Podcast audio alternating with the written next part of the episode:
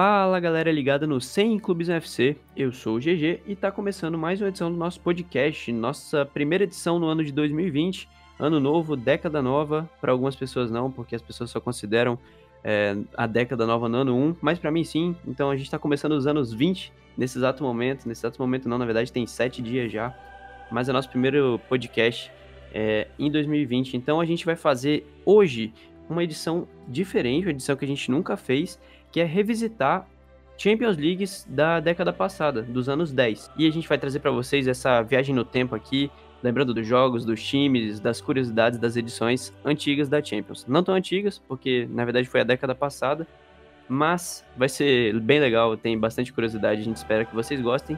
Essa é a primeira edição, então a gente precisa muito da ajuda de vocês para falar o que pode mudar, o que pode melhorar. E é isso, a gente espera que vocês gostem, participem com a gente pelo Twitter, pelo Instagram, ou por qualquer outra rede social que você siga o Sem Clubismo, valeu? É, então hoje vamos apresentar aqui os nossos integrantes e o Yuri, como tá de volta depois de um longo tempo aí, que eu não lembro qual foi a última vez que ele gravou com a gente, porque agora ele tem 58 empregos. É, se apresenta primeiro, Yuri. Voltei, uma saudade de vocês. Finalmente eu tô aqui de volta e é isso. Boa, obrigado Yuri pela sua apresentação. E Lucas tá sempre com a gente, se apresenta aí. Fala aí, rapaziada. Lucas sempre muito sucinto na sua apresentação. E agora Savani. Opa! Salve, salve! Valeu. Apresentados os membros da nossa bancada no dia de hoje, é, vamos começar então falando mais ou menos uh, da parte geral dessa edição da Champions. Esse programa de hoje vai ser sobre a edição 2009-2010, vencida pela Inter de Milão. Afinal, bateu o Bayern de Munique com dois gols do Milito, 2 a 0 Uma edição memorável da Champions. E outras informações gerais dessa edição, que teve como artilheiro Lionel Messi, e os dois outros foram Cristiano Ronaldo, não é nenhuma surpresa. Mas Primeira temporada empatado... dele no Real Madrid. Olha aí, chegou, informação. CR7 chegou, já foi vice-artilheiro da Champions com 7 gols. E empatado com o Cristiano Ronaldo, uma curiosidade, Lisandro Lopes pelo Lyon. O Lyon fez uma grande campanha nessa Champions, terminou é, como semifinalista. E a gente vai falar também um pouco sobre esse Lyon, um pouco sobre o Real Madrid, sobre o Barcelona, que foi eliminado num confronto épico contra a Inter. Mas antes, vou chamar aqui o Yuri para falar um pouco como que estava o mundo em 2010, Yuri. O que, que você traz pra gente? Olha, acho que a primeira coisa da gente, que a gente tem que falar, porque é impossível não lembrar, a gente está no final da década, acabou de lançar Toy Story 4, e no início da década, a maior bilheteria do ano foi Toy Story 3. Caraca, a Disney pegou pesado 10 anos para lançar outro. É, a segunda maior bilheteria do ano, Alice no País das Maravilhas. E a terceira, caraca, já tem 10 anos essa porra. Harry Potter e as Relíquias da Morte, parte 1, mano. Tem muito tempo já, velho. GG, agora o GG vai defender isso aí, porque eu odeio quando a gente tava fazendo a, a triagem do que, que a gente ia colocar aqui, como era o mundo 2010. A novela que tava passando na época, a novela das nove, era Passione. E eu acho Passione horrível. E o GG disse que ia defender no podcast, mas eu acho Passione muito ruim. Não, eu gostava de Passione, principalmente por causa do Tony Ramos italiano, e nada mais justo do que um campeão italiano na Champions ter aqui Passione também. Eu não lembro como é que era o nome dele na novela, mas essa novela tinha Mariana Ximenes, é, Cauan Raymond, Tony Ramos, eu gostava de Passione. Giannichini, vou, vou defender Passione aqui, eu gosto de Passione. Ótima novela.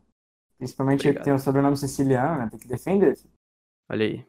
Eu não sei e... se eu, nesse Diga, ano eu chorei mais com Toy Story 3 ou a eliminação do Barcelona, queria dizer isso. Sim, você é, já eu acho que foi a eliminação do Barcelona. Não sei, agora não tenho acesso a essa memória. O Mini Lucas, que já é pequeno hoje em dia, era Mini Mini. Deve ter ficado muito triste. Sem revelar a altura dos, dos nossos amigos aqui. Beirando 1,40m de pura sensualidade carioca. Mas aqui também falando um pouquinho de novela, teve Neymar e Ganso estreando na Malhação. Isso aí foi um momento memorável da televisão brasileira. E Deixa eu ver, o que mais a gente pode falar? Um pouquinho de música também. No Brasil, tava estourado Luan Santana com Meteoro da Paixão, primeira música de sucesso aí desse cantor maravilhoso, que particularmente eu não gosto. Mas no mundo tivemos Kesha com TikTok, foi o, a música mais escutada no ano de 2010. E eu Canta aí um pouquinho, GG, pra galera se situar. Não, melhor não, velho. Melhor não. E de bônus aqui eu coloquei Waka Waka da Shakira, porque foi 2010 também, ano de Copa do Mundo. Essa música aí estourou bastante e particularmente gosto muito dessa. Muito mais que TikTok, muito mais que Meteoro. Uma música muito importante de 2010, Amo Noite e Dia, Jorge Matheus, obrigado. Essa aí eu gostei também, mas prefiro Waka Waka ainda. Desculpa, Yuri. Mas sem mais delongas aqui, vamos começar falando de Champions League. É, essa foi a primeira Champions transmitida pela Globo. Olha só, uma boa notícia. Infelizmente, não temos mais Galvão Bueno narrando jogos da Champions League, falando comentários maravilhosos. E vamos passar agora já direto para falar do futebol, de como estava naquela época na Champions League. É, só lembrando, o- a fase de grupos começou em 2009, mas a gente pegou essa porque ela terminou em 2010 e como a gente está em 2020, para ficar bonitinho, a temporada 2019-2020, ter 10 anos depois, a gente vai começar por essa temporada. É uma curiosidade muito legal já, foi o Bordeaux terminando como líder no grupo A dessa Champions, no grupo que tinha a Bayern, que chegou a a ser finalista, perdendo a final, e a Juventus. A Juventus acabou sendo eliminada na primeira fase. Juventus que Savani pode falar muito bem, tinha um cara que ele ama no time titular. É, o Felipe Melo, né, mano? O time que tem Felipe Melo fracassa, não tem jeito. Outro brasileiro aí que era titular desse time era o Diego Ribas, que atualmente tá no Flamengo, como vocês sabem. E Diego Giras. fizeram uma, um- uma parceria aí no meio campo da seleção por algum tempo tenebroso, digo, eu, pelo menos eu acho. então, voltando a falar um pouco desse Bordeaux, o Bordeaux acabou como campeão francês, campeão da Copa da Liga e campeão da Supercopa da França. Então foi um ano excelente pro Bordeaux, talvez o, o último aí que a torcida tenha é, tido grandes alegrias, mas também com Chamac no ataque, né? Gorkuf, não tinha como não terminar com um final feliz isso aí. É, outra Uma curiosidade do que hoje a gente nem lembra mais dos caras, né? Triste. Eu, eu gostava do Chamac. Eu me iludi com o Chamac, o Ah, atacante me iludi com o. Gorkuf. Quem, quem não se iludiu com o Go- Gorkuf, né? Gorkuf é o primeiro flop do século, Da história. Primeiro do jogador hypado a flopar. da década, isso. E também tinha um volante, Wendel, jogou no Vasco, jogou no Sport, jogou no Goiás, jogou no Náutico. O Wendel foi, por incrível que pareça, é, o meu amigo Lucas não gosta muito da passagem dele pelo Vasco, eu gostei particularmente da passagem dele pelo meu time, que é o Sport. Bom, Se E- alguém gosta da passagem dele pelo Vasco, o cara só pode ser flamenguista. Então, o Wendel fazia muitos gols de falta nessa época do Bordeaux, foi... E por incrível que pareça, ele é ídolo lá, por incrível que pareça não, porque ele jogava bastante nessa época. Foi um... Era ele o, quase 100 jogos. o, outro camisa 10 do Bordeaux era o Jussier, mano. Que era do. Cruzeiro. Foi pra lá. Muito, muito querido lá também. Boa. Então vamos passar agora para outro grupo, outra curiosidade. Tinha o Wolfsburg, atual campeão alemão, eliminado também na primeira fase, é, com grafite, que inclusive fez um hat-trick na estreia contra o CSKA. E de mais curiosidades nesse time, tinha o Josué, que era o capitão do time, brasileiro, volante, muito bom jogador. E o Dzeko, que acabou indo para o Manchester City. Dzeko e Grafite, que faziam uma excelente dupla de ataque. E fizeram muitos gols, acho que foi a dupla com mais gols na história de uma edição do campeonato alemão quando eles foram campeões. E ele tem uma curiosidade também do CSK que ele quer falar, que eu lembro. O Guilherme, que jogou no Cruzeiro em 2007, 2008, é, ele foi numa negociação com o Kleber pro Dinamo de Kiev, depois ele foi parar lá no CSKA, ele jogou esse jogo contra o Wolfsburg e acho que tipo, pouca gente lembra do Guilherme, que o Guilherme teve uma passagem na Europa, na verdade, porque ele foi bem sumidão assim, mas ele voltou e, e ele meio que, que levou, ele fez uns gols importantes pelo Atlético na, na Libertadores, na Copa do Brasil, apesar dele nunca ter dado certo de verdade assim, mas ele fez tem uns gols muito importantes na carreira. Sofreu bastante com lesão também o Guilherme. Só pra situar a galera que não sabe, é o Guilherme Bunda, apelido carinhoso. E o Kleber que o Yuri citou é o Kleber Gladiador, que fez um gol aí, que na verdade perdeu um gol que não fez falta nenhuma na final da Libertadores de 2009. Graças a Deus, segundo ele mesmo. Beleza, vamos passar agora para outra curiosidade. O Atlético de Madrid eliminado na primeira fase num grupo que tinha o Chelsea e o Porto. O Porto com um time muito forte nessa época. E Mas o Atlético acabou agradecendo essa eliminação porque foi campeão da Liga Europa. É, inclusive ganhou a Liga Europa do Fulham na final, com dois gols do Diego Forlan. Furran do. Dempsey, Zamora. Acho que o Van der Vaart jogava também lá, se eu não tô enganado, ou não. Eu posso estar falando uma grande bobagem. Mas era um time até que. Até que bom, né, cara? Chegar numa final continental. conseguiu levar o jogo para prorrogação, mas Forlan foi decisivo aí. Forlan, né? Então é isso. O Atlético de Madrid foi eliminado na primeira fase, acabou sendo campeão da Liga Europa. E acho que de mais legal que a gente pode falar é, da fase de grupos da Champions 2009 e 2010. Tem um jogo entre. Dois jogos, na verdade, né? Entre Barça e Rubin Kazan, Lucas. Você tem alguma coisa para falar desses jogos?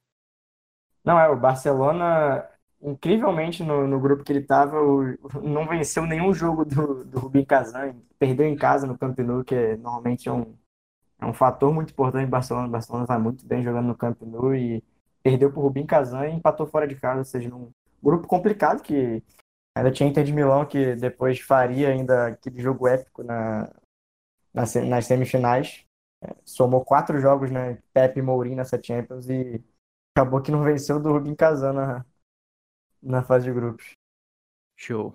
E outro jogo curiosíssimo, que teve dois gols de Alexandre Pato no Santiago Bernabéu. O Real Madrid acabou perdendo pro Milan. Esse Milan talvez não deixasse já tanta saudade, né? Porque sempre tem aquele meme lá, nossa, que saudade do meu Milan. Mas esse Milan aqui já era uma fase bem decadente, tanto que viu a, a Inter ser campeã.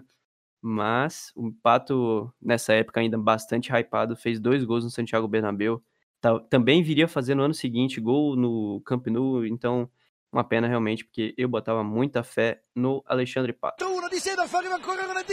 Prova, Pato! Pato! Pato! 43, 3 a 2, é giusto così adesso.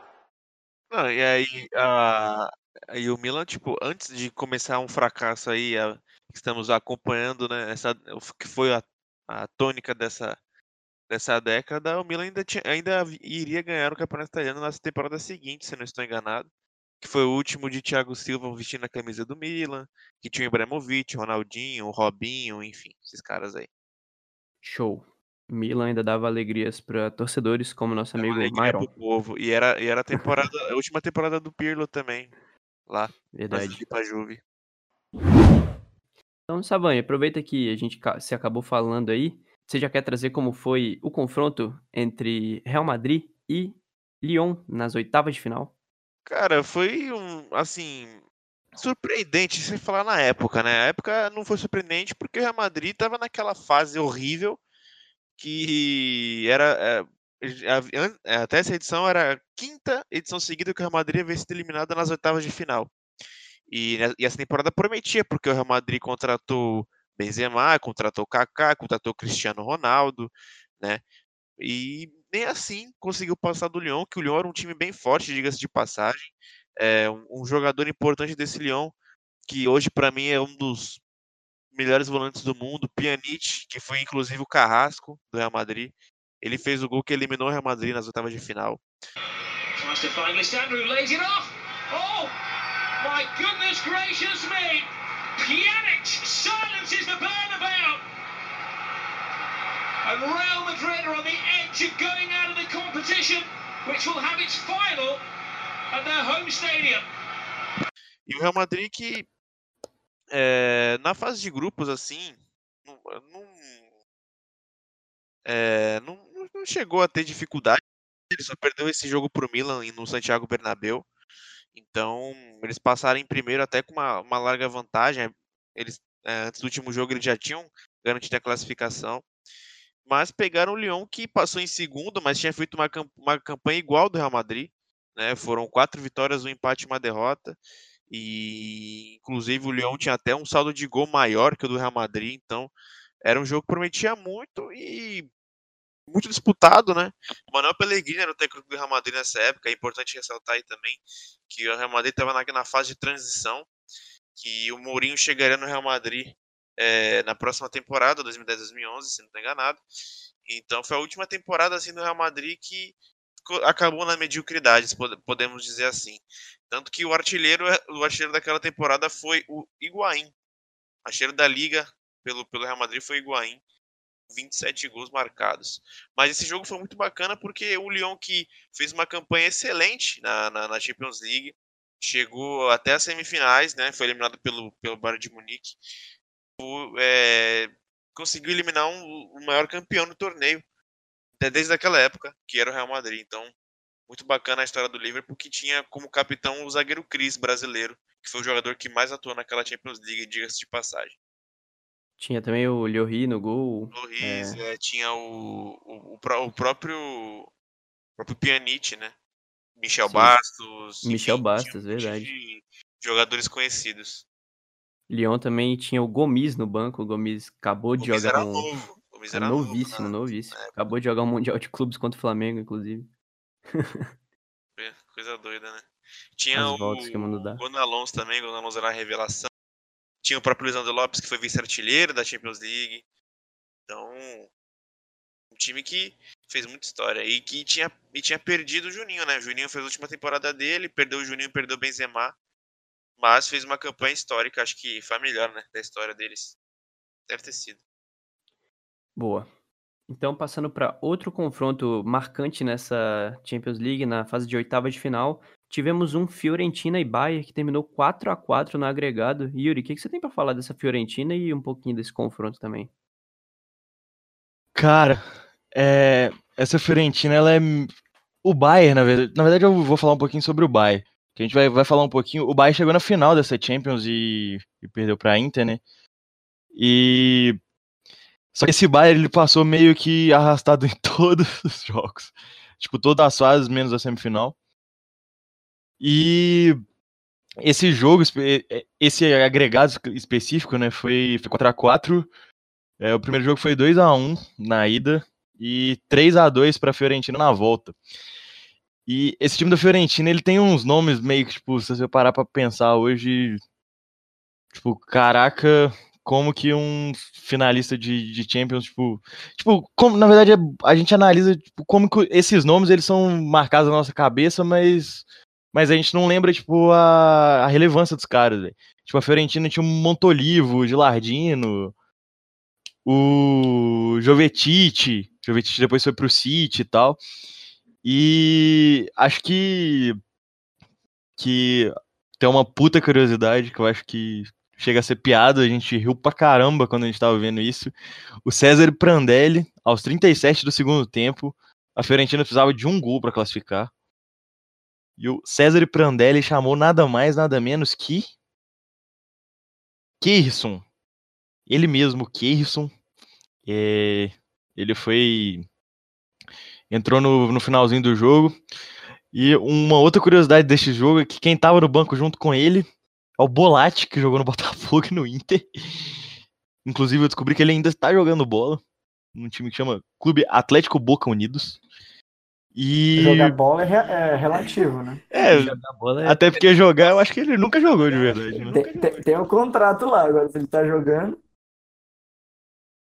Justo, justo. Mas o Keirson K9 botava muita fé também, acabou flopando miseravelmente e não rendeu na Europa. Talvez não tenha rendido nem no Brasil, talvez tenha sido uma grande ilusão, um delírio coletivo. Mas então vamos passar agora para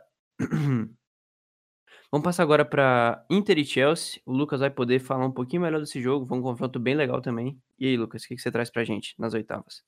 Ah, tá, o melhor, era o melhor confronto da, da época nessa Champions League, né, das oitavas, assim, o confronto de mais destaque, até porque, não só pelos times, obviamente, mas você tinha basicamente no banco de reservas um confronto entre Mourinho e Ancelotti. Só, só aí já, já valia, já valia tudo, então o- esse jogo foi absurdo, os dois jogos mesmo, e essa Inter de Milão, cara, ela tinha uma peculiaridade que não era um time de muita posse de bola, mas era um time que sempre dominava seus adversários, mas de um jeito bem peculiar. Do jeito Mourinho, né? No auge do Mourinho, ele conseguia fazer isso com uma maestria incrível, e foi assim que a Inter conseguiu bater o Chelsea nos dois jogos.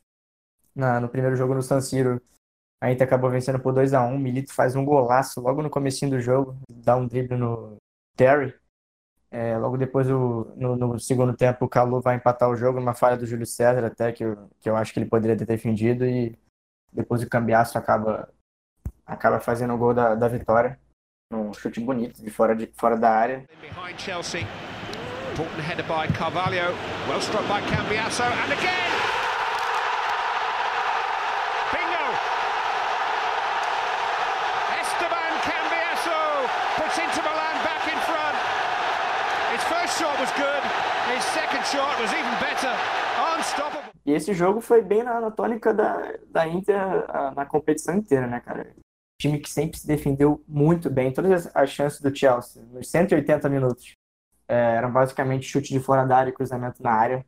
É, o Drogba, o centroavante do Chelsea, sofreu muito porque a dupla de zaga da Inter que estava inspiradíssima. É, engraçado Lúcio que também Samuel, né? Lúcio Samuel isso e esse time da Inter também eu esqueci de citar já que a gente estava falando dos brasileiros. Time com quatro brasileiros, né? Júlio César no gol, Maicon, Lúcio e na época o Thiago Mota ainda era brasileiro. Ele vai se naturalizar italiano em 2011. Depois o cara não convocam ele, né? Ele vai lá e pula, pula, pula o muro. É, mas também né, naquela época jogava demais o Thiago Mota. É, e era um time absurdo, cara. Ele conseguia Tinha controlar. O também. Monstro, sim, sim. Os maiores defensores da América Latina, Zanetti. Eto, Milito na frente. Do Quer que eu fale a Interbase de, desse ano? Ah, pode falar. É, sempre tem que falar do Snyder, né, cara? Temporada todo mundo sabe, assim, mais ou menos a escalação, o grosso. O time, o time, base da Inter era Júlio César no gol, Maicon na lateral direita, Lúcio Samuel na zaga, Zanetti na esquerda, lembrando que o Zanetti podia jogar, jogar de volante. Lateral direito, esquerda. O Zanetti era ambidestro e jogava meio também. E, inclusive, na final ele jogou de volante, jogou o Chivu na lateral esquerda. E, inclusive, o, o Mourinho usa o Chivu no jogo contra o Barcelona, da semifinal, que a gente vai falar isso, como ponta esquerda para poder reforçar ali. Mas os volantes, Cambiasso e Stankovic, excelente dupla também, muito boa. Stankovic conseguia subir para ataque, fazia uns golaços. Eto'o, Snyder, Pandev e o Milito na frente. Eto'o é, às vezes também subia, fazia. Era mais um, um, segundo atacante ali, mas jogava aberto pela direita também. E era um time fortíssimo. Então, é, a gente vai falar mais desse time, vai falar um pouquinho mais pra frente também. Mas aí, termina concluir sobre esse jogo. É, não, ia falar, agora passando pro jogo da, da ida, da, da volta, na verdade, né, no Stanford Bridge, é mais, ou, é mais ou menos a mesma tônica. O jogo que é. Até porque no, no primeiro jogo, na verdade, voltando aqui rapidinho, é, depois que a Inter faz 2 a 1 Mourinho já naquela, naquela fase que ele sabe que ele vai conseguir segurar o placar na, na ida, na, para a volta, na verdade. E o Ancelotti também satisfeito com 2 a 1 até porque um, um placar assim fora de casa é razoável, então acabou que o jogo terminou bem, é, com os dois times satisfeitos com o resultado.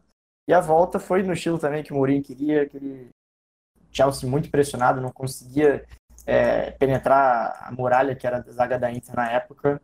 E, e, as melhores chances, na verdade, nesse jogo foram da própria Inter. O Eto'o acaba perdendo um gol, o Milito também. Até que o, o Eto'o também consegue, aos 35 do segundo tempo, bem no finalzinho, mata o jogo no, no contra-ataque. É, bem estilo Inter mesmo mata o jogo. O Eto'o que ele e o Milito fizeram uma dupla absurda nessa Champions. Ele conseguiu ganhar. Foi um dos poucos jogadores que ganhou. Eu não sei se ele é o único, na verdade, não tenho essa estatística aqui, mas ele conseguiu ganhar é, duas Champions em dois anos seguidos por dois clubes diferentes. Né? Sim, sim. Não sei se é o único, mas. É, não, agora não vou ter essa informação, mas deve ter sido um dos poucos, se não o único. Então, vamos passar agora para a fase de quartas de final. As fases de quartas tem um jogaço também, principalmente o jogo da volta entre Manchester United e Bayern. Então, Yuri, o que, que você quer falar um pouquinho sobre esse jogo aí? O que, que você traz pra gente? Cara, United e Bayern é muito. É, tem uma história meio parecida com Fiorentina e Bayern da, das oitavas, na verdade. Só que esse jogo ele ainda tem um meio que um que um fator agravante assim, na real.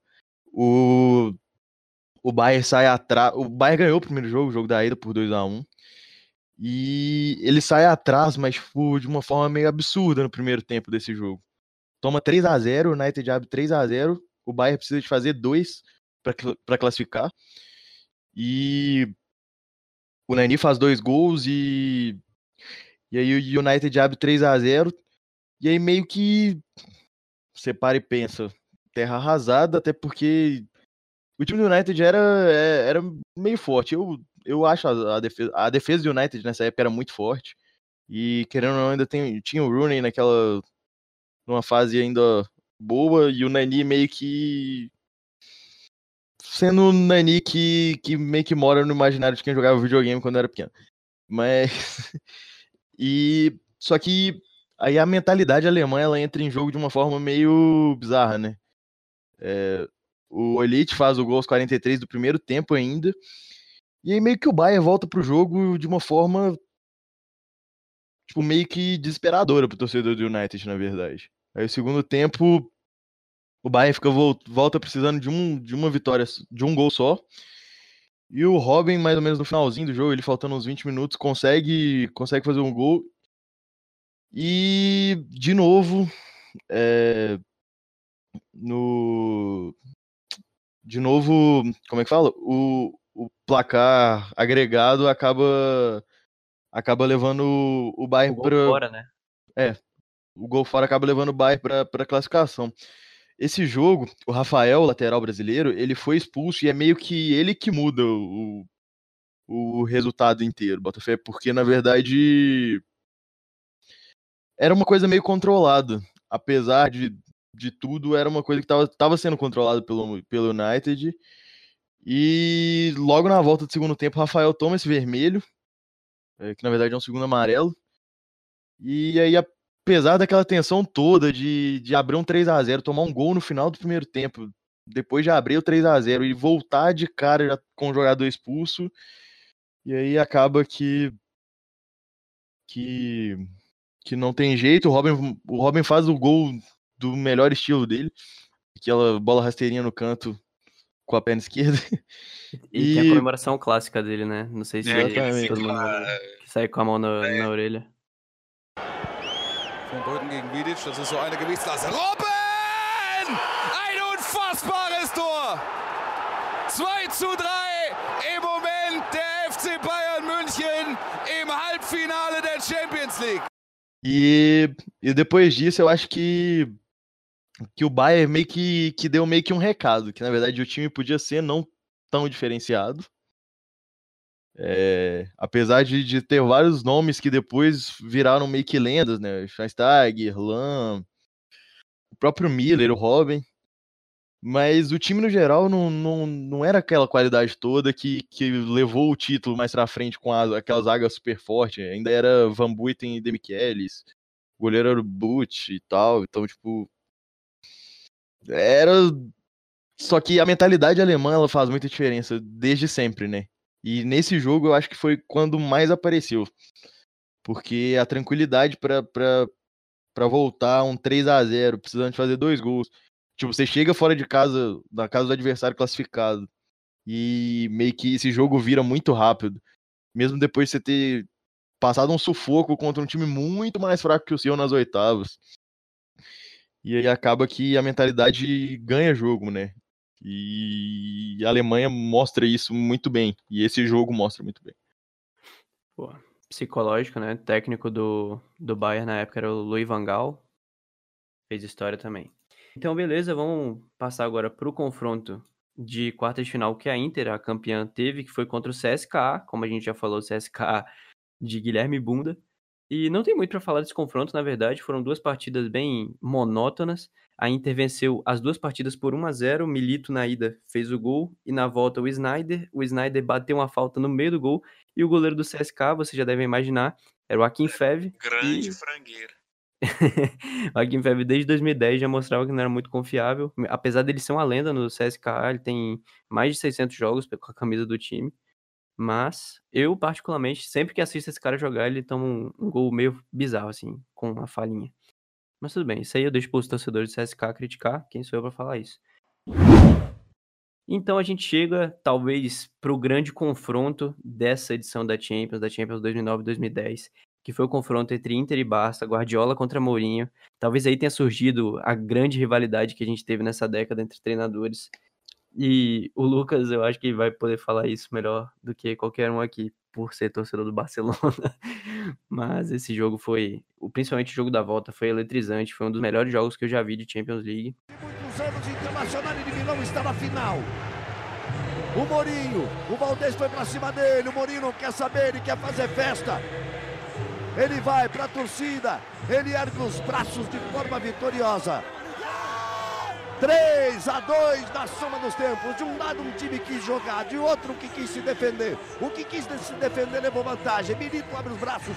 O combinado Brasil e Argentina está na final. Dia 22 estaremos juntos. Direto de Madrid. Internacional de Milão tentando um título 45 anos depois. E Bayern de Munique tentando um quinto título europeu. José Mourinho, posa de herói. Fim de jogo. Então, traz pra gente aí sua visão, o que dá pra gente lembrar, o que foi marcante. E é isso. A bola tá com você. Cara, esse, esse Inter e Barça, nossa senhora, velho. É, acho que talvez tenha sido, a, não sei se é a única vez, assim, mas uma das poucas vezes em que o o Barcelona do, do Guardiola ele foi neutralizado de forma, assim, impecável. Porque por muitas vezes o Barcelona, até contra o Chelsea, por exemplo, em 2012, ele cai, mas é muito por conta, assim, de coisas do futebol. Ele dá, dá muito chute pro gol, é, cria muitas oportunidades claras de marcar, o Messi perde um pênalti e tal. É, e acaba mesmo assim que acaba sendo eliminado. Mas nesse em específico contra a Inter, cara, o, Guardiola foi neutralizado, o Mourinho, ele. Já, o Mourinho gosta, ele gosta de dar pouca entrevista, né? Ele nem gosta de, de se achar um pouquinho. Ele tem vários vídeos falando desse jogo, você consegue achar muito fácil você jogar ele falando da- das táticas que ele usou nesse jogo. E ele começa é, basicamente da premissa em que, pô, tem que neutralizar o Messi. É basicamente para onde ele parte é, no primeiro jogo, que ele dá um recital, realmente é, o Barcelona sai na frente numa rara falha da, da zaga da Inter, né? O- ali no setor mais ou menos do Michael, o Maxwell consegue infiltrar, toca ali no meio da área pro, pro Pedro finalizar, acaba saindo 1 a 0 é, e talvez uma das poucas vezes que a Inter saiu atrás e que esteve realmente em desvantagem, tinha que correr atrás do placar. E foi aí que realmente se portou muito bem o, time da, de Milão, cara, porque é, me- mesmo sendo um time que na época era muito era considerado ser muito defensivo, é, que era muito reativo, assim, conseguia contra-atacar muito bem. é, os dois, os dois estilos se encaixaram muito bem. Mesmo com a zero, o Barcelona continuava tendo a posse de bola e a Inter continuava com essa mesma proposta. E foi assim que conseguiu virar. É, o Milito ele faz uma partida espetacular. Foi do, o primeiro gol é ele faz um, um pivô pro, pro Snyder marcar. Depois o Maicon também faz uma das melhores partidas da carreira dele. Se não a melhor, ele consegue infiltrar também, faz 2 a 1 faz a virada. E, e outro passe do Milito. Depois o próprio Milito acaba também terminando a partida, então foi uma partida espetacular, em conjunto, individual. É uma noite assim histórica, é, foi um jogo espetacular em que o Mourinho é, ele parte da premissa que quer queria neutralizar o Messi e consegue, porque ele coloca o Zanetti ali na esquerda para fazer isso, mas ao mesmo tempo ele tem que cuidar do corredor do Dani Alves, que também era um cara que conseguia atacar muito bem, mas ele consegue fazer isso compensando no meio de campo, que era muito forte ali com o Cambiasso e com o Thiago Mota, para compensar essa, essa- esse corte para o meio do Messi. E o Messi realmente não consegue fazer uma partida muito boa. E na volta, cara, é, o- é- aquele é o Mourinho raiz. Porque É o mesmo ônibus, né? Nossa senhora, e, e é e espetacular como eles conseguiram se portar muito bem, mesmo com uma, uma expulsão muito precoce do Thiago Mota. É, se não me engano, eram uns 20 e pouquinhos minutos de jogo do primeiro tempo. Ele dá uma cotovelada no Busquets e o juiz, até que eu acho que é- até dá uma exagerada, não sei se era para expulsão, mas enfim, na época não tinha VAR, né? Então era muito difícil esse tipo de lance, muito rápido. Expulsou o Thiago Mota. E, cara, com- mesmo com um a menos no jogo inteiro, 70 minutos de jogo, é, o Barcelona não teve uma chance clara assim de, de jogada criada por dentro, assim, aquele estilo do Guardiola. Era tudo é, chute de fora da área. O Messi dá um chute no primeiro tempo que o Júlio César faz. Cara, uma defesa incrível. Não sei se, não sei se vocês lembram. Sim. dá uma, uma, uma defesa de, de É o chute com do Messi que é dedo. sempre gol. Que é sempre gol. Isso, que é aquele com curva assim que tá indo pra fora, mas entra. canto. Isso, aí o Júlio César, cara, essa defesa foi animal. É, e é basicamente a tônica, a tônica do jogo todo. Eu lembro muito bem do jogo, mas eu peguei para ver os melhores momentos, cara. E é inacreditável o tanto de lance de pênalti que o Barcelona cavou também, que era muita bola na área. Aí toda hora eles se jogavam. Nossa, foi um festival desse tipo de lance. Piquet virou centroavante, né? Tava nem no fim É. do jogo ainda. É, o Piquet, ele, Não, o Piquet ele centroavante é um clássico do Barcelona. clássico. Ele gosta de fazer isso quando ele tá ganhando de muito e quando tá perdendo, no desespero. E ele consegue, né? Foi, consegue fazer furar a barreira ali no finalzinho, ele faz um golaço, na verdade. né? Golaço, golaço mesmo. Pra zagueiro. Dribla o, o Júlio César e o, e o zagueiro. Piquet sempre foi muito técnico, né, mano? Sim, com a bola no pé, diferenciado. E mas né, tirando essa chance, assim, cara, Teve, teve uma chance clara também do Bojan, velho. do Ele cabeceia- aham, que, o, que o Messi dá um cruzamento pra ele, eu acho, o Dani Alves Sim, ele na esquerda, ele livre, cabeceia livre, do livre. lado, passa raspando. E o próprio Borran faz um gol aos 48, 47. Só que o juiz anula porque teve uma, Teve a mão na bola do Touré. uma mão do Touré. Só que essa mão na bola, no caso, talvez hoje teria sido anulada, né? Por causa da nova regra. Que se bater na- no ataque direto é mão, né? É, se bater na mão em qualquer circunstância é, é falta. mas a mão dele tava grudada no peito, então na época teve muita polêmica também, que eu lembro, é, que é no rebote, assim, o Borran mete no ângulo, o Guardiola comemora pra cacete, porque seria o gol da classificação. Igual o gol do Mas- Sterling, né? Foi, é, eu já tenho esse histórico já. Mas esse jogo foi incrível, né? Tem aquela cena épica depois com o jogo acaba e o Mourinho invade o campo. Aí é aí que ele é contratado pelo Real Madrid. Aí o Real Madrid, o Florentino falou, cara, esse é o meu homem. E é, do resto foi história. Jogaço mesmo. A história viria a se repetir também contra o Chelsea, né? Parecido um pouco na temporada, na duas temporadas É. pra frente. É, e também contra o próprio Real assim, Madrid, é, né? 2010, tem um- 2011. Na tem, tem de um, novo. tem um vídeo, tem um vídeo muito legal do Mourinho, que não fala é, da semifinal, assim, mas conta da estratégia que ele traçou no, numa fase de grupos quando a Inter ganhou de 3 a 1 do Barcelona. Então, é, falando como ele, como ele tinha que defender, como ele tinha que atacar, como ele tinha que fechar as descidas do Maxwell e do Daniel Alves. É muito bacana esse vídeo. É, é, tá, isso foi, ele foi postado no dia 5 de maio de 2019 é, no canal chamado The Coach's Voice, que ele explica a estratégia desse jogo de 3 a 1 Então, Show. importante É, um dos vídeos que ele fez, ver. né, sobre esse jogo. Isso, Ele é. deve ter feito uns Isso é- 50. É, não foi, não foi, não foi nesse jogo, que, que nesse vídeo que ele fala aqui, ele fala do jogo da. Da. Oh meu Deus do céu. Do 3x1? É, ele fala do 3x1, não Aham, fala da do ida, jogo é. da volta, ele fala do jogo da ida, que ele colocou o Pandev, que ele que tinha que ficar muito atento a, a, às descidas dos laterais, principalmente do lado do Messi. Então eu falei fase de grupo, eu falei bobagem, tá? O primeiro jogo dele da semifinal. Esse vídeo é muito da hora, 12 minutos de vídeo no canal The Coach's Voice. Pra você que entende inglês, tem inglês, tem espanhol, tem legenda, enfim. É muito bacana e vale a pena porque ele explica o que ele fez para derrotar esse Barcelona que para muitos é, era o favorito da- da- do título, né? Então, muito bacana mesmo a didática dele e tal. E, Ele, e com certeza foi um dos fatores que fez ele ir pro Real Madrid, sim.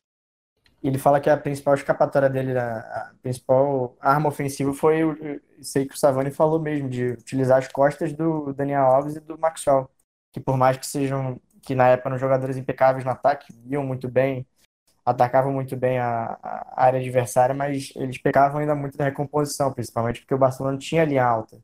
E o Piquet, e o, o Piquet e o, e o ficavam muito expostos, né, nessa, nessa- nesse tipo de, de lance. Então ele partiu desse pressuposto de jogar, reati- jogar de forma reativa para explorar as costas dos dois laterais. Tanto E que assim o Michael até gols. faz um O- gol. O Michael É, até exatamente, o gol do Milito é exatamente, o gol do É, Michael é exato. exatamente isso.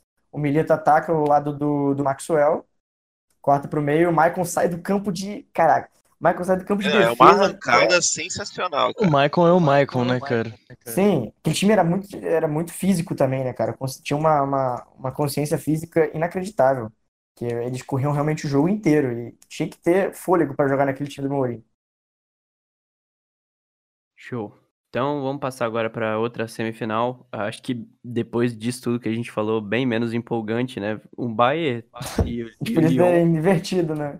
Sim, Não, podia ter finalmente, finalmente, o Bayern conseguiu uma eliminatória normal, né, nessa, nessa Champions, né, porque, porque na real passou sufoco em todas as fases, tipo, e aí chegou finalmente fora de casa, na real, um jogo que é, que na verdade ele tem meio que um contexto, né, o primeiro jogo foi 1x0 pro Bayern em casa, é, tem uma entrevista muito da hora do, do Cris antes desse jogo da volta, falando que que ele tava muito confiante e o Cris é o o Cris, o Pjanic e o e o se eu não me engano, o Cris, o Pjanic e o Lloris são os únicos caras que jogaram todos os jogos da Champions é, pelo Lyon nessa temporada.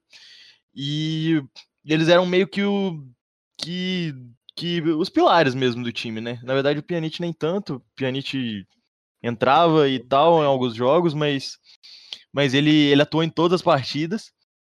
E, e o Cris ele dá uma entrevista antes do jogo falando que ele estava muito confiante com a chance de classificação. E realmente, pelo andar da carruagem, né, pelo jeito que o Lyon chega na semifinal, e pelo resultado não ser tão absurdo em, em quanto os últimos os últimos do, do próprio Bayern, né, que, que, que de novo fez o resultado no primeiro jogo, entre aspas, né, garantiu um resultadinho no primeiro jogo e foi buscar o gol fora de casa.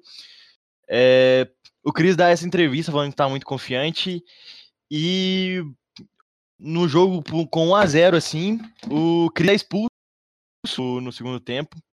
É, é um negócio meio bizarro que nos registros do jogo ele toma um cartão aos 59, um cartão amarelo aos 59 e um vermelho aos 59. Tipo, os dois cartões são seguidíssimos.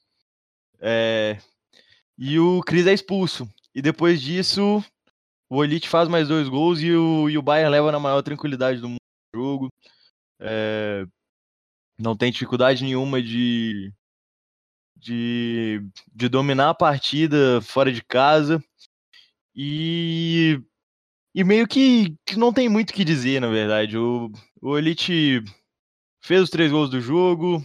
O Cris deu uma, uma boa entregada, apesar de, de ter sido um dos pilares do time. E meio que o conto de fadas do Lyon vai embora, né, mano? É, é, o Lyon até teve uma história bem interessante na Champions, mas chegou na semifinal e, e depois de ter passado por cima do Real Madrid nas oitavas. E... Eliminou o Bordeaux, teve o clássico é... lá, o Bordeaux campeão da Liga, da Liga Francesa. É, bateu, de, bateu de frente com o Bayern no jogo de ida, chegou em casa, infelizmente, essa, essa expulsão. E, e é meio é meio interessante de se lembrar que, tipo, esse time do Lyon, igual a gente já até falou um pouquinho, ele tinha uns nomes muito bons. E na real era era um time que, que no conjunto ele não era tanto uma surpresa quanto se a gente pensar hoje, sem analisar contexto da época, parece, sabe? E era um time muito bem encaixado. E na real a defesa do Lyon com com o Cris e o Lloris jogando muito, é, era muito bem encaixada. E o Michel Bass saindo pela esquerda, o Lisandro Lopes atacando espaço. É, tanto que o Lisandro Lopes até hoje é um cara muito diferenciado no futebol argentino, né? Se parar pra pensar. É, a real é que a gente esquece muito do que foi o Lyon de um tempo pra cá. Depois teve a época do, do Benzema e tal. época o Lyon era a grande potência do futebol é, francês. O Lyon né? foi, acho que heptacampeão consecutivo do Campeonato Francês. Foi. Até, a gente esquece muito que, disso hoje, né? E foi, acho que foi o Bordeaux que interrompeu a sequência de títulos do, do, do Lyon. Sim, depois Isso, e o, e o Lyon dá o troco depois na Champions. É. E meio que era um conto de fadas, cara. É... Só que a mentalidade é igual aquilo que, que a gente já tinha falado, né? O, o time do, do, do. O time do Vangal era muito. era meio meio, como meio cagado, né? Mas a mentalidade era muito bem bem direcionada, então acaba que, que essas coisas ganham jogo e e o Chris sempre foi um cara muito esquentado, né? Na hora H ele ele fez jus ao nome de esquentado. E e é isso. Acabou que foi uma eliminatória tranquila, diferente das outras duas. Só que aí chegou o grande momento, né? o Van Gaal tinha que arrumar um jeito de bater de frente com a Inter do Mourinho, que era a mais inteligente taticamente da Europa fácil. E é agora. E ele, na verdade, não conseguiu, né?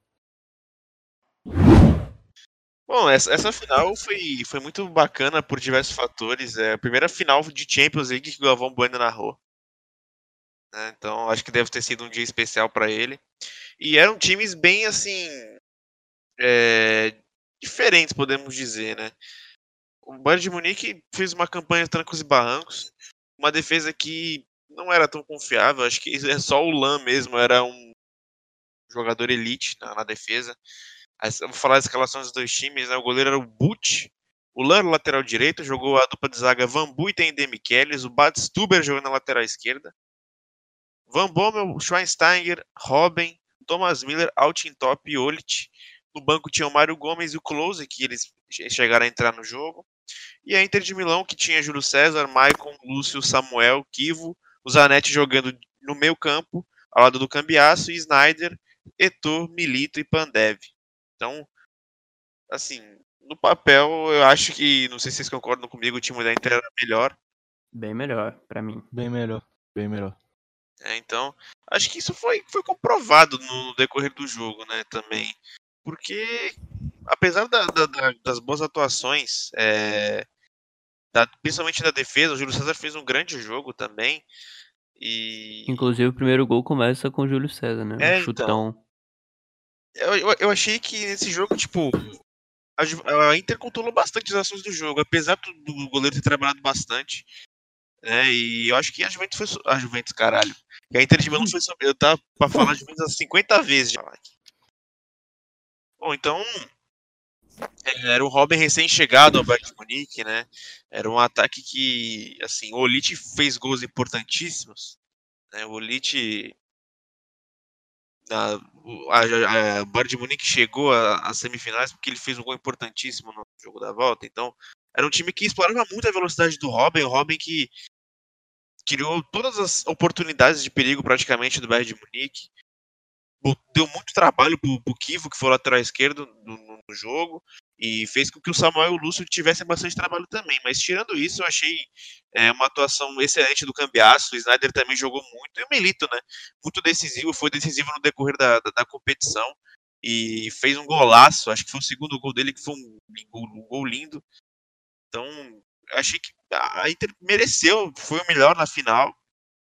E Mourinho foi premiado, o Mourinho e a Inter foram premiados aí com esse, com esse troféu aí. Importantíssimo. Milito de cabeça, lindo toque pro. Partiu Milito. Olha o gol, olha o gol, Milito bateu. Olha o gol, olha o gol. Gol!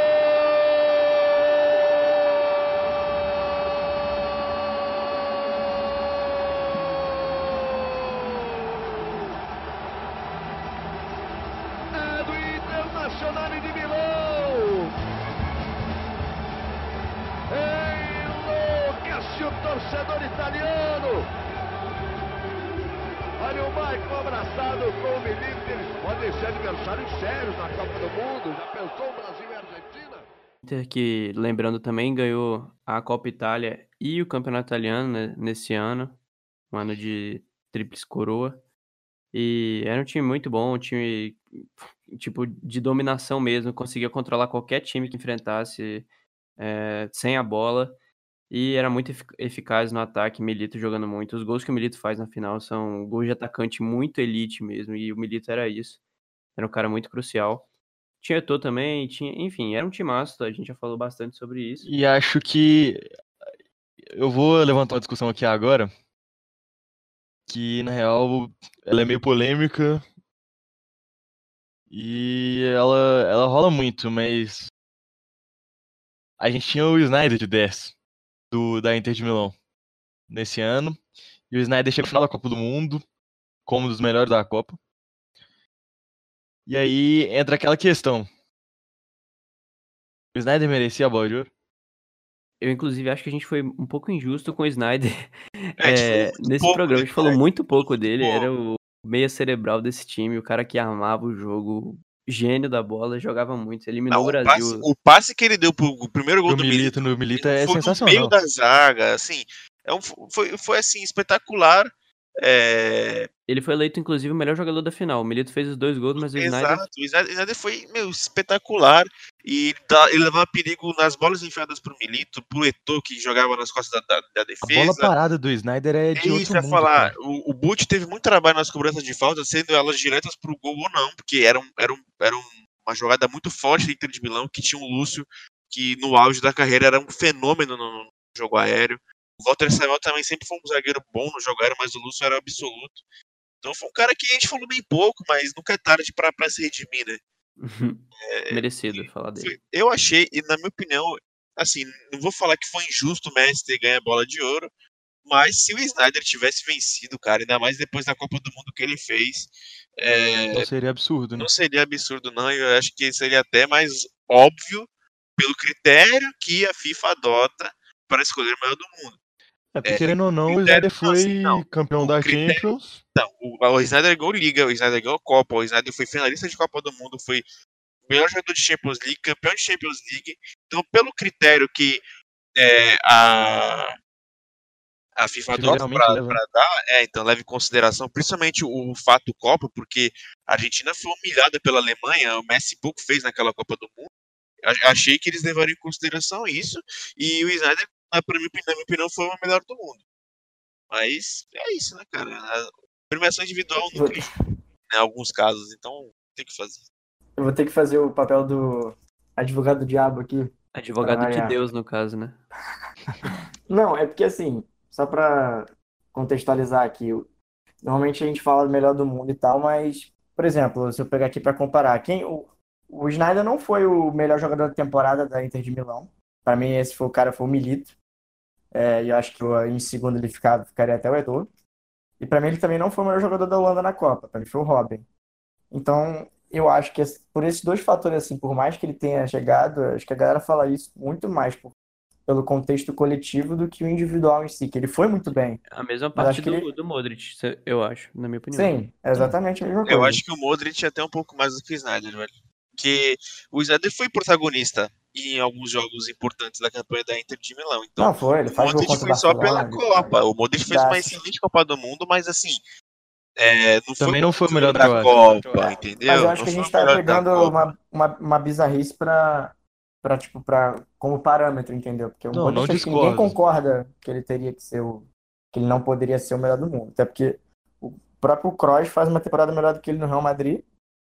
E na, na Croácia tem vários jogadores no nível dele ali na Copa do Mundo. Talvez ele tenha feito uma ótima fase de grupos. O próprio Rakitic jogou uma Copa do Mundo melhor do que o Modric. Melhor eu não sei, mas eu acho que Ah, eu achei que. Não achei que foi melhor, não. Acho que Mandzukic, Perisic, é, o Rakitic, acho que muitos ficam ali no mesmo Os, pró- os próprios, Rebic. os próprios- os próprios zagueiros, Vida e Lovre, fizeram uma excelente Copa. Sim, acho que fica todo mundo ali no mesmo patamar. Foi um coletivo Modric, muito óbvio que não foi o- mesmo.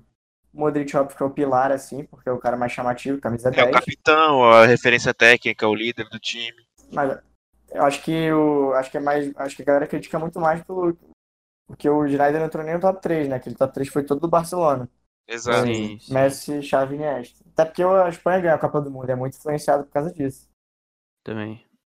É, é um Mas- assunto, assim, é porque pra mim, né, essa é a minha opinião. Quando tem Messi e Cristiano, é muito difícil você furar a bolha. Você sempre fica tentando colocar algum fator novo, assim, pra dar um pouquinho de. Pra diferenciar um pouco a disputa, mas é, os caras estão num nível tão acima que é, é até chato você ficar falando desse tema, né? Só, é- só- É, toda hora é isso, né, cara? Sim, O- mas essa discussão meio que ela foi gerada depois de um tempo, né? Acho que na época nem teve tanto alarde em relação a isso. Depois que. Mas depois que o Cristiano Ronaldo ganhou aquelas três bolas de ouro seguidas, começou a meio que Duas. pipocar esse, é, duas. Começou meio que a pipocar esses temas, né? De, de algumas premiações serem absurdas e tal. E, E, mas assim, ó, peguei os números aqui pra pra comparar. O Messi em 2010 fez 53 jogos, 47 gols e 13 assistências. Fez 60 participações em gols e 53 jogos. Então, assim, nível de atuação, é, foi artilheiro da Champions League, artilheiro da La Liga. Então, assim, cara, por mais que o Snyder tenha tido um ano espetacular, quanto o prêmio foi individual, eu vou premiar quem foi o melhor individual. Pra mim, foi o Aí eu concordo também. Pra Ah, mim, sim, é eu individual. também acho. que Tem não, que... pra mim também. Eu só Mas ele- levantei essa bola porque é uma coisa que é realmente. Não, é realmente é discutível. Tem, tem um tema, então não tem como também ficar brigando quanto a isso. E o Snyder foi, foram 41 jogos, 8 gols e 15 assistências. Números assim não tão é, significativos, mas a temporada em si, assim, principalmente na Champions, ele teve uma participação incrível. Sim, e não dá pra Uma- comparar também posição, time, que Claro. o Barcelona fazia muito mais gol e tal. Tem vários contextos também, não, não é só número por número. Acho que antes da gente terminar esse episódio, a gente podia falar um pouco sobre sobre algumas injustiças, já que você levantou a bola do do Messi na, na Copa do Mundo, da Argentina na Copa do Mundo.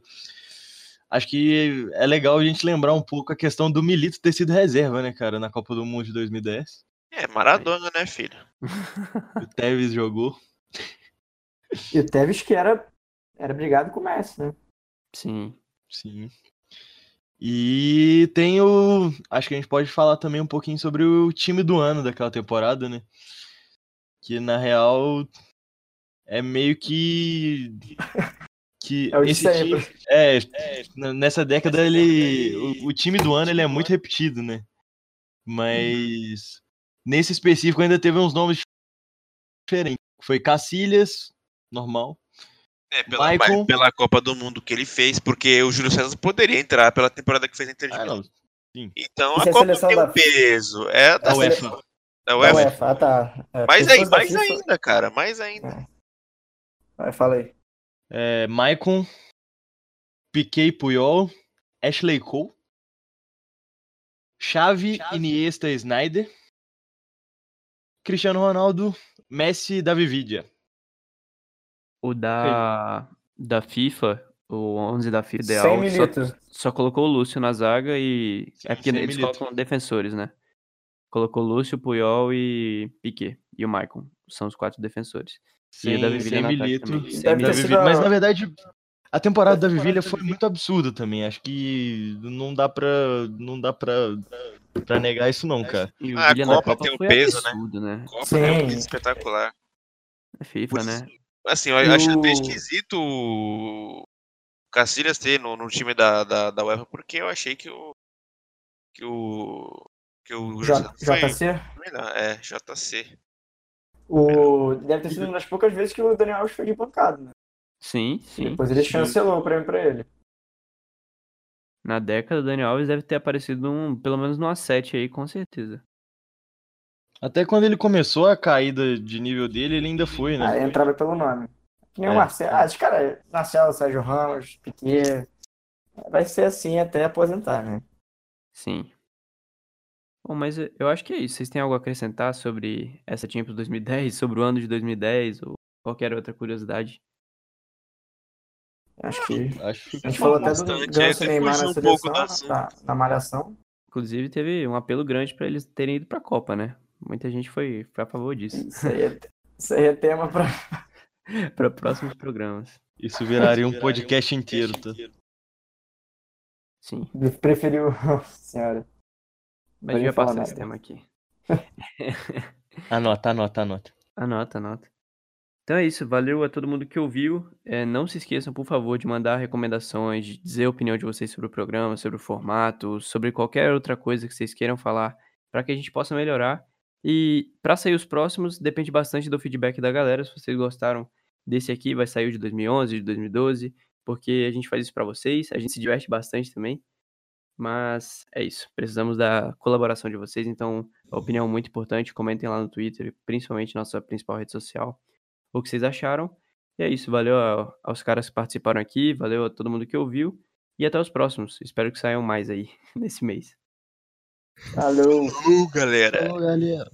Valeu. Enquanto a Champions não volta, né? Vamos estar com esses retrôs aí, ou vintages, não sei, não escolhi nenhum nome pra isso. É até foda chamar de retrô, porque é uma parada que não faz nem.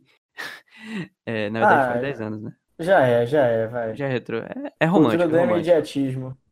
É romântico. Então pronto, pode ser uma, uma Champions romântica aqui. Então valeu, galera. Abraço. Falou.